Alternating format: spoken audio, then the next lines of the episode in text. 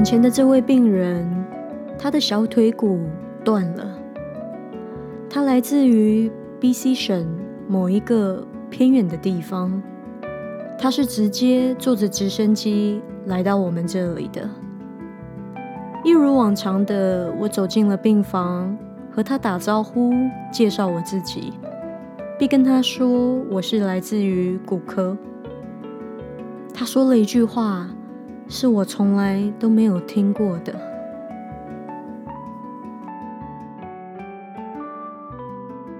欢迎你今天的到来，我是阿居，这是我的学医学心笔记。Hello，欢迎回到阿居的学医学心笔记。不知道这个礼拜的你过得还好吗？温哥华呢，离开了阳光普照的那样子的天气，现在慢慢又开始转阴了，好像又有一点要下雨的感觉。那自然而然呢，这个礼拜就会想待在家里，什么事情也不做。不过呢，阿居在上一个礼拜的时候去做了一整天的这个打疫苗的服务哦，我觉得那一天过得非常的充实。尤其是跟那么多不一样的人互动讲话，真正的是我们现在在疫情的这个当中很缺乏的一件事情。所以做了十二个小时的班，帮人打了十二个小时的疫苗，讲了好多好多的话。虽然到那一天结束的时候，我已经就是觉得喉咙很沙哑了，可是心里还是觉得很满足。也有可能是因为在外科实习没有太能够跟病人接触吧，因为病人一般来到了手术室就是直接被麻醉，所以能跟醒着、清醒的人，然后有一个真诚的互动，我觉得非常的满足，非常的满意。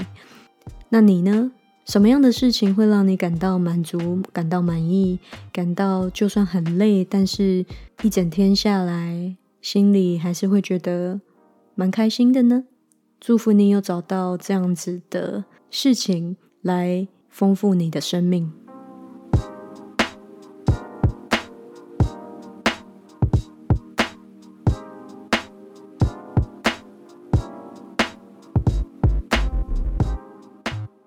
好的，这个礼拜呢，阿居想要分享一个话题，就是所谓的 institutional。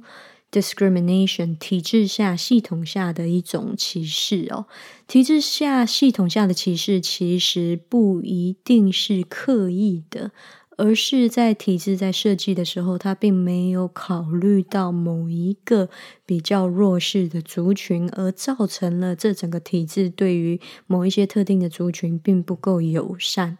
那今天呢，为什么会想到这个话题？就是因为。我在骨科实习的时候遇到了这么样的一个病人哦，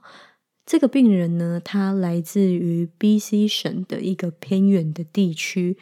那老师其实没有跟我说太多关于他的事情，只说他是从这个地方来的，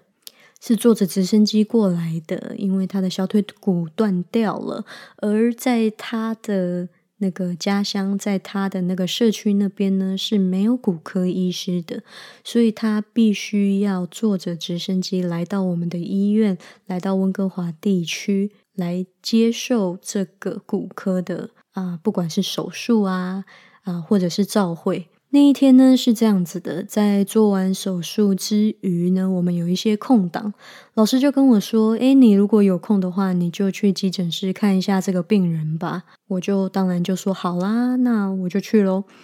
我就来到了这个急诊室，进到了这个病房。眼前的这位女士呢，啊，身材微胖，然后我没有特别想到什么，我只知道哦，她是来自于某一个偏远的地方。在跟他的对谈之中呢，我就觉得说，嗯，他好像有一点点的恍神哦，因为有一些我问他的问题，他没有办法马上回答我。这个时候，阿居就觉得这个事情没有那么的单纯。他除了骨头这个小腿骨断掉以外，他应该还有其他的嗯疾病正在困扰着他，所以导致他的神志有一点点的不清楚。虽然有一些问题呢，他没有办法直接的回答我，或者是回答的时候有一些零零碎碎，不是很清楚他到底在讲什么，但是我还是能够得知一些讯息哦。后来我就发现说，哦，原来这个病人他其实是来自于啊偏远地方某一个原住民的部落。在加拿大呢，我们一般称原住民为 First Nations，第一民族的意思。也就是说，在这片土地上，他们是第一个。来到这个土地的人们，在后来的殖民者来到了北美这块土地之前，这一群人呢，已经在这片土地生根，并且传承了非常非常多代了。所以，我们称它为 First Nations。在加拿大 First Nations 的这个领域里面呢，当然有很多很多不同的啊族群。而我眼前的这一位女士呢，她就是来自于某一个偏远地方的某一个部落的一位年长者哦。为什么今天我想要特别提到她，并且拿她来做我今天 podcast 想要跟大家分享的一个个案呢？就是因为我觉得非常有趣的那一天，我去会诊她的时候。我介绍我自己，我进去，他也很 nice 的跟我打招呼。我就说 “hello”，我是阿居，然后我是这个医学生，我来自于骨科。那我的老师是谁谁谁？一般我都会讲 “doctor so and so” 啊。今天我跟他一起工作，然后他就问了我一句话，他就说 “doctor so and so”，为什么我要看 “doctor so and so”？我就说：“哦，你知道为什么今天你会来到这家医院吗？”他就说：“我知道啊，我的小腿骨断掉了。”然后说：“对呀，那我是来自于骨科，我们的 Doctor So and So 呢，就是这个骨科医师。”然后他说了一句话，他就说：“But I haven't consented to it。”意思就是说我并没有同意这件事情。当时我听到，我是真的蛮 confused 的，因为他用的字是 consent。呃，虽然在中文我不知道 consent 会是怎么翻译哦，但是呃，应该都是翻译成同意。可是，在英文里面，consent 跟 agree，一般我们讲同意 agree 是有一点点不同的。在这个医疗体系下的 consent 呢，它是有很大一部分法律上面的一个诚意在的。一般我们要执行任何医疗行为的时候，都需要得到。病人的 consent，然后这个 consent 呢，是病人他有自主权的、愿意的，并且在他有我们说 capacity，在他有这个能力做出一个这个自主决定。并且有得知正确的消息、正确的讯息，以及他所需要知道的任何一个医疗行为的风险跟益处，以及为什么今天我们要提供这个医疗行为。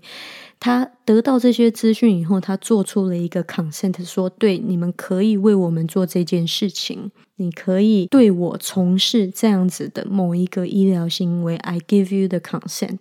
比如说那天阿居去打疫苗的时候，在我跟我眼前的这个想要接种疫苗的啊，这位民众讲完说：“哦，今天为什么要打疫苗？打疫苗呢，可以帮助你保护你啊，对这个 COVID-19 的病毒有免疫力。但是呢，它也有一些副作用。那这个副作用会是什么呢？大部分的副作用都是轻微的，有一些比较严重的副作用会发生在比较少数的人身上。那你应该怎么做？怎么做？如果有这些副作用，你可以怎么样？怎么样？怎么样？”通通解释完以后，最后我会问一句说：“Do I have your consent to give you the vaccine today？” 我有没有你的同意来给你来给你今天这个疫苗呢？那其实这个问题，呃，在疫苗诊所是有一点多余啦，因为民众竟然会来到这个疫苗诊所，就代表他是愿意接种疫苗的，他是愿意打这个疫苗的。但是，一般我还是会问，然后再确认一下因为很多人可能对于资讯并不是非常的清楚。那一般我自己的话，我会希望说，在我跟他们解释好疫苗的好处跟有可能带来的副作用，以及为什么今天要打这个疫苗，然后风险是多少？以后，我通常都会再跟他们确认一次，他想要打这个疫苗。我觉得这是一个嗯比较好的练习，跟比较好的一种 practice 啊，所以我通常都会这么做。那回到我们这一位啊原住民的朋友，他呢讲这句话说：“I haven't consented to it。”他的意思就是说，他还没有 consent to seeing 来会诊这个骨科医师。我觉得非常的奇怪。当下我在听到这句话的时候，我吓了一跳。我就想说：“嗯，你来到了医院，你知道你自己骨头断掉了，你怎么会没有 consent？就是。”来看骨科医师呢？你都来到这里了，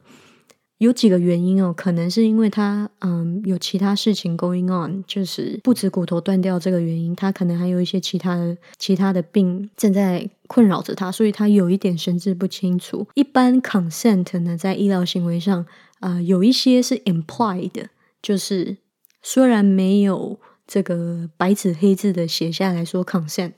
可是也没有一个很正正常的。这个呃沟通，然后要你 consent，有一些 consent 呢是 implied，也就是默认、漠视的意思。就比如说，他今天骨头断掉，然后他愿意让这个直升机把他载来这个医院，其实就 imply 他是想要看骨科医师，他是想要来把他的这个脚给复原的，来来来医治的。所以他说，I haven't consented to seeing，就是这个骨科医师的时候，我是。真的蛮 confused 的，但是我就想说他可能神志有点不清楚，没关系，然后我们就继续我们的 conversation，然后我也做了我应该做的检查，在离开了他的病房以后，我就想了一下，为什么他会讲这句话，我就突然意识到说啊，这个是跟他从小或者是殖民这样子的文化是有非常非常大的关系的。为什么我这么说呢？当时来自欧洲的这个殖民者来到北美这个地区的时候，不难想象哦，这边的原住民的这个族群呢，受到了很大的一个压迫。那在加拿大的历史上面，也有曾经要对这个原住民实施同化的一个政策啊，比如说呃，一直到今天，很多 First Nations 的人呢，他们的比如说爷爷奶奶那一代。都有去所谓的寄宿学校 （residential school），也就是当时的这个以欧洲人为主导的政府呢，是强制性的要加拿大的这些原住民呢去做寄宿学校。在寄宿学校做些什么呢？学英文，然后呢不准他们讲原本的语言，要求他们要信仰啊基督教这个基督或者是天主这个宗教。然后呢，离开他们的家人，离开他们的部落。据我很浅薄的了解呢，这是一个非常 traumatic 的，是一个很创伤的一个经验。很多小朋友在那个地方都受到虐待，或者甚至是啊，不管是身体上还是心理上的虐待，也有出现过一些强暴的事件哦。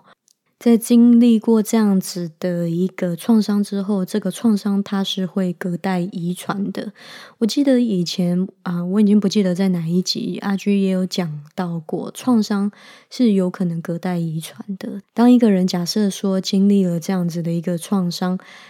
他回到他原本的家庭里面，可能就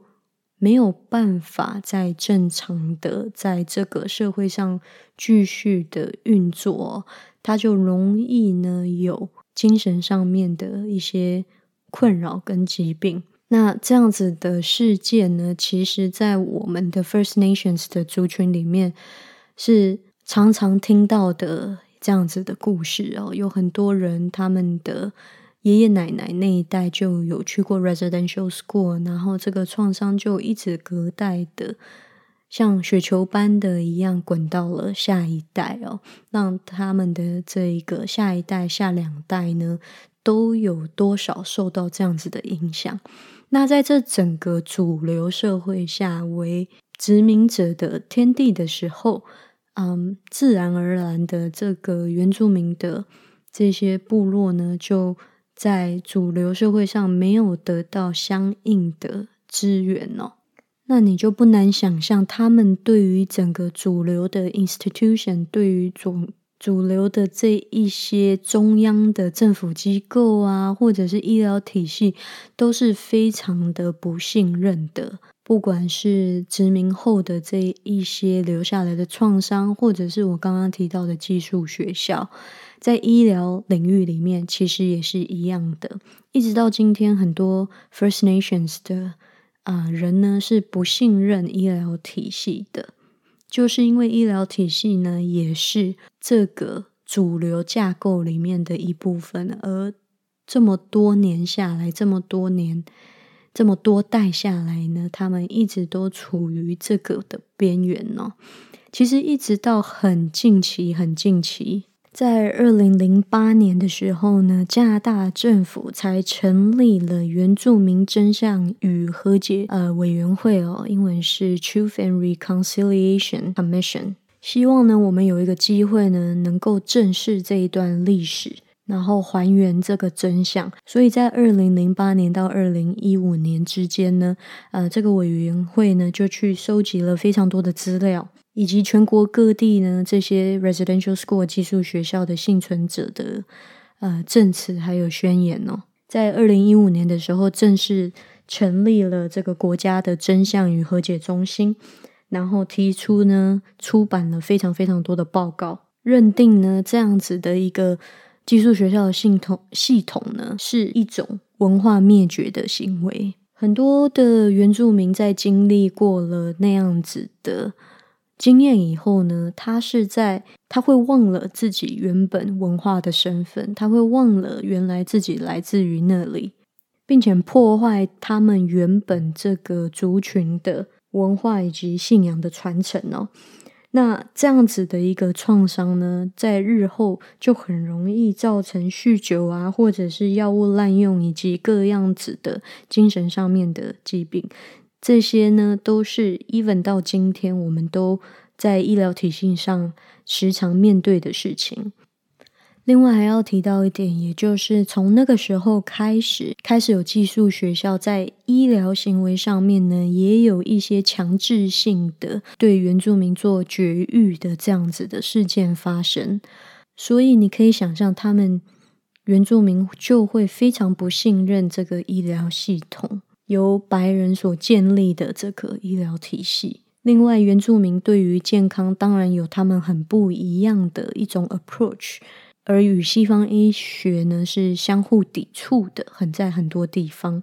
所以一直到今天，很多原住民不到最后一刻，其实都是不愿意去看医生的，不管是历史上面过去的那一些，嗯，对于殖民文化的创伤，对于中央。系统的不信任，以及曾经有过这样子强制性绝育的事件发生的时候，他们当然对于医疗体系是不信任的。当然，你听到绝育这件事情，强制性的去做啊，帮人家做绝育这件事情，好像听起来好像是。几百年前才有可能发生事，但是并没有，一直到二零一七年呢，在 Saskatchewan 还有发生过类似这样子的事情。Saskatchewan 呢是加拿大比较中部的一个省份哈，在二零一七年的时候还有。至少两个女人在去了医院生产以后呢，接受了这个强制性的绝育，也就是他们没有 consent 的情况下，在他们没有给同意的情况下，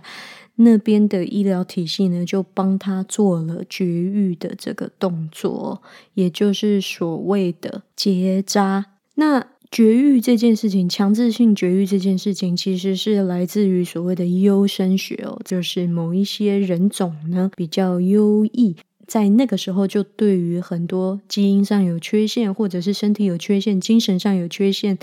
或者是一整个种族呢做屠杀或者是绝育的这样子一个动作，以保证接下来出生的人类呢都是符合优生学的优生学 in quotation mark 哈。那很难想象就是，在加拿大，在二零一七年，在 Saskatchewan 竟然还是发生了这样子的一个纠纷，这样子的一个事件，非常的令人觉得不可思议哦。即使在二零二一年的今天，我们做了很多努力来还原历史的真相，以及还原那些公平跟正义，来让我们正视曾经这个土地上面所发生的残忍的行为，他所留下来的余韵，他所留下来的歧视，还是很隐性的存在这个系统之中。只是我们如果不仔细去看，会没有注意到。那想到这个，回到我们今天一开始提到的骨科的这一位病人，他在神志不清的情况下，后来发现就是说他有菌血哦，也就是说他的血液里面是有有细菌的。啊，因为后来我没有，因为我是在骨科，所以我没有特别的知道说为什么他后来有败血。但是，即使在他有败血病，然后在神志不清的情况下跟我对话的时候，他竟然讲出了这句话，就是 "I haven't consented to it. I haven't consented." 他并没有同意。我就这样想，就突然觉得我可以理解他为什么这么讲，因为我相信他坐着直升机来到我们这个陌生的医院，他心里面一定是很紧张的，再加上他自己的文化上面。他的祖先所经历过的事情，他在他的家里面所听到的那些故事，我相信他一定是很紧张的。他迫切的需要这个医疗的上面的帮助，可是，在神志不清的情况下，他所挂心的就是他其实是害怕这个庞大的医疗体系会对他做出什么他不愿意做的事情的。虽然关照骨科医师是的确是他。现在所需要的，他也想要的，但是在对话过程中，在神志不清的过程中，他冒出了这么一句话。而这句话之所以特别，就是因为他文化上面、他的传承上面所经历过的那一段历史。因为其他的病人，我从来就没有听过其他的病人讲出“我 haven't consented” 这样子的一个话。consent 在一般的病人。的认知里面是不是很清楚的？直到他比如说要做一个什么大型的手术啊，或者是要做一些比较，比如说啊，要要输血啊这一些的动作，才会讲到 consent 这些事情。所以，在我听到那一句话的那个当下，以及后来的思考，我都觉得蛮震撼的。就是这一位原住民的病人，他在。很脆弱、很神志不清的时候，竟然冒出来了这句话。那其实医疗体系下面还有很多不同形式的歧视哦，以及嗯所谓的不公平。我就开始在想一下，我们这个体系下面还有哪一些的歧视？其实这一些在我们的嗯医学教育里面都有提到。我觉得提到是一件好事，因为体制太大了，这个体制不可能完美，但是。我们在这个体制下工作，我们至少要 be aware，至少要知道说这一些隐性的歧视其实是存在的。这些歧视不管它是有意还是无意的，还是整个体制的设计下就是没有照顾到这些特定的族群，我们都应该要 take a moment 去稍微的认知到说，这某一些特定的族群他们来。寻求医疗帮助的时候，他们其实是在一个比较弱势的位置的。比如说，啊，我们在医学院也有提到关于跨性别的医疗照护，在医学上面，其实对于跨性别也是非常的不友善的，因为很多时候在我们做病例的整理的时候，第一件事情就是你的年龄、性别、名字，那。很多时候，我们的 form 上面，我们的那些资料单上面是没有第三性的这个选项的。你不是男的，就是女的。那你可以想象一个跨性别，当他来就医的时候，他就没有办法 fit in 这个大体制下面所所有的标准的这些 form，所有的标准的这些表格，因为这样子的表格没有把它考虑进去。这就是一个体制下，不管是有意还是无意的。歧视所可能带来的结果，或者是当我们在讲一些身体的构造的时候，比如说胸部、阴茎、阴道这一些话语在跨性别的耳中，它其实是很不舒服的。比如说，一个女跨男的跨性别，好了，他今天。啊，要做一个胸部的移除手术，在英文我们会称 breast 为胸部嘛。但是胸部这个字是非常女性化的字，在跨性别的耳中，在这个女跨男的呃病人身上，他就会觉得胸部这个字非常的不舒服，会让他在心理上面有很大的抗拒或者是创伤感以及挫折感。那我们在学校。也有提到说，在面对跨性别的照护的时候，应该要用什么样的字来形容不同的身体构造的部位？比如说讲 breast surgery，我们就不要讲到 breast 这个字，讲 chest 这个字，也就是呃胸膛这个字来代替，用 chest 来代替 breast 之类的很多细节的部分，我们可以让我们的病人，即便在体制下面，他们。是比较处于弱势的，至少我们在跟他们相处以及讲话的过程中呢，可以让他们感到更舒适。其实这一些课程呢，在主流的医学体系下还是很少被提到的，一直到很近代，这些事情才被拿出来讲，才被正视。然后才慢慢的有一些 training，有一些培训的课程给医疗人员，让他们知道该怎么样应对，比如说跨性别的病人，因为体制下面所有的这个歧视呢，而导致在以前很多，其实到现在也是啊，很多跨性别的嗯病人呢都不愿意就医，因为整个医疗环境与他们的性别认同是互相冲突的。或者是为了让他们感到很不适，甚至是很觉得很创伤的，所以他们就不愿意就医，不愿意就医，就导致很多疾病一直到了最后一刻，他们才会出现在急诊室里。所以，让我们整个医疗环境可以让那一些在体制下可能不是那么友善的人群来到医疗体系下，可以感到。稍微舒适一点，我觉得是每一个在医疗体系里面工作的人可以做的一件很简单、很小的事情。我们不可能在一个晚上或者是很快的就把整个体制改变，但是一步一步来，总有一天它会更好。另外，其他种的啊体制下面的歧视呢，我还有想到的就是，比如说对于有色人种，你知道我们在啊医学院上课的时候。很多时候，比如说皮肤科好了，皮肤科的那一些 example，那些照片，全部几乎都是白种人，或者是皮肤比较嗯浅色的人种的照片。比如说 psoriasis，比如说 eczema，好，我们这些皮癣啊、湿疹啊等等皮肤疾病，我们在教科书上面所看到的这一些例子。的那一些照片，